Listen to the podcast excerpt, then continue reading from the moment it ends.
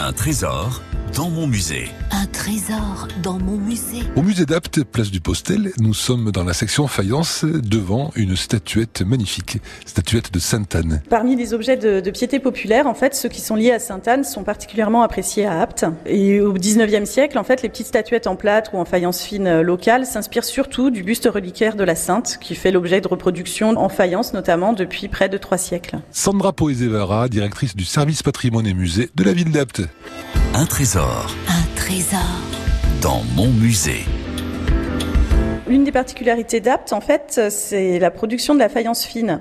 Souvent, aux côtés de la vaisselle de table, les ateliers réalisent dès le XVIIIe siècle des statuettes au sujet religieux, profanes ou même historiques. Alors, ce type de statuette s'inspire du buste reliquaire de Sainte-Anne qui est conservé à la cathédrale d'Apt. Il en existe plusieurs modèles avec des variantes et ici, par exemple, cette statuette ne présente pas les quatre petits lions qui soutiennent normalement le, le buste au-dessus du coffre reliquaire. Ces statuettes sont très rarement signées. Celle-ci porte la signature manuscrite sur le fond de Léon Sagy, ce qui indique donc du coup elle date du début du XXe siècle et elle est présentée ici avec son moule en plâtre qui provient de l'atelier du faïencier dont la ville avait racheté l'ensemble du fond à la mort de ce dernier en 1939 pour déjà créer un musée. Un trésor. Un trésor. Dans mon musée.